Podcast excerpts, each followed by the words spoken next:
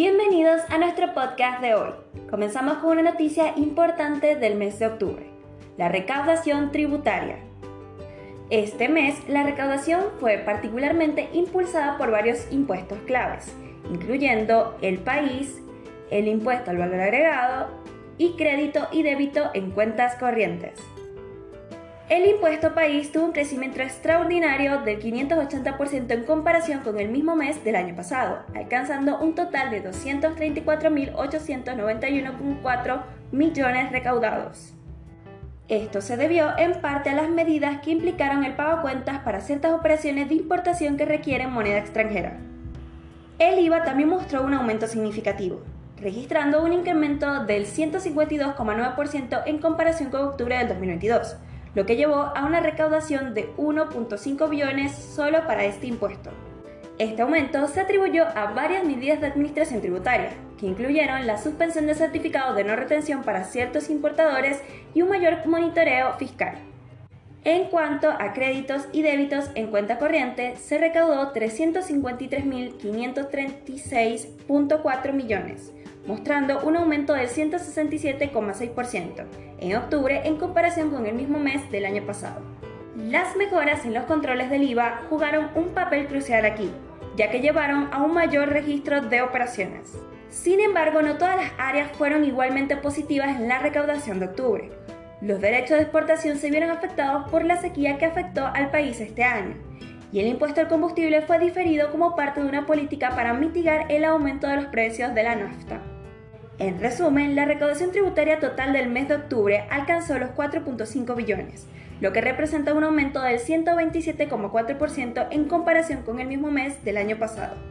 Si excluimos los derechos de exportación y el impuesto a los combustibles, el aumento interanual hubiera sido del 136,5%.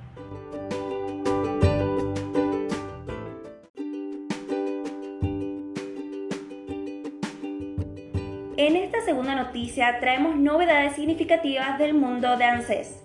El ministro de Economía y la directora ejecutiva de ANSES han anunciado una ampliación sustancial en los créditos disponibles para jubilados, pensionados y trabajadores dependientes. Para los titulares de jubilaciones y pensiones, el límite máximo de crédito se ha incrementado de 400.000 a 600.000 Además, se ha extendido una línea de crédito para trabajadores en relación de dependencia alcanzando hasta la suma considerable de un millón de pesos.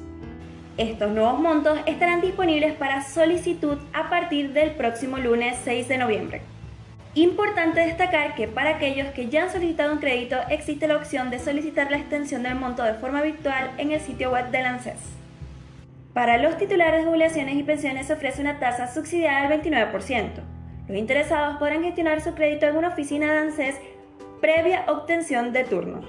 En cuanto a los trabajadores en relación de dependencia cuyo salario no supere el 1.980.000 bruto y no estén sujetos al impuesto a las ganancias, ahora tienen la posibilidad de solicitar créditos de hasta un millón. Este monto se otorga con una tasa subsidiada por el Estado Nacional del 50% y se depositará directamente en la tarjeta de crédito asociada a la cuenta sueldo del solicitante. Previamente, estos trabajadores podían acceder a un préstamo de hasta 400.000 siempre y cuando sus ingresos brutos no superaran los 700.875. La solicitud de este crédito puede realizarse a través de anses.gov.ar o de la aplicación Mi ANSES, todos los días de 10 a 20 horas.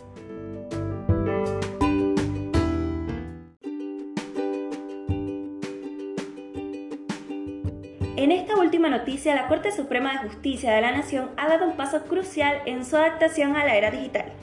A través de la acordada 32-2023, el tribunal ha establecido la creación de la Oficina de Ciberseguridad, que operará bajo la supervisión de la Dirección de Sistemas.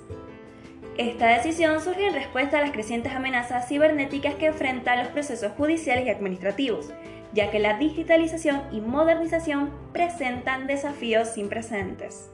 Las amenazas cibernéticas en particular representan una preocupación significativa debido a su capacidad para comprometer la integridad, confidencialidad y disponibilidad de los sistemas informáticos del tribunal.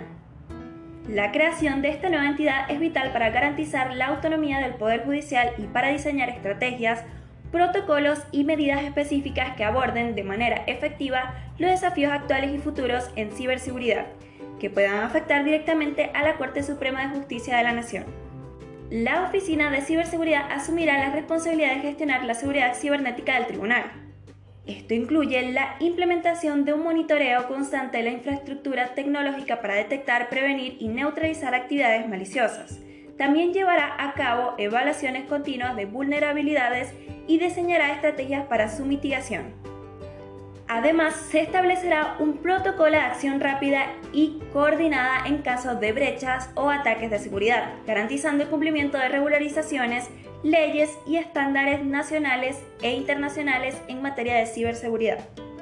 Y así concluimos nuestras noticias de la semana.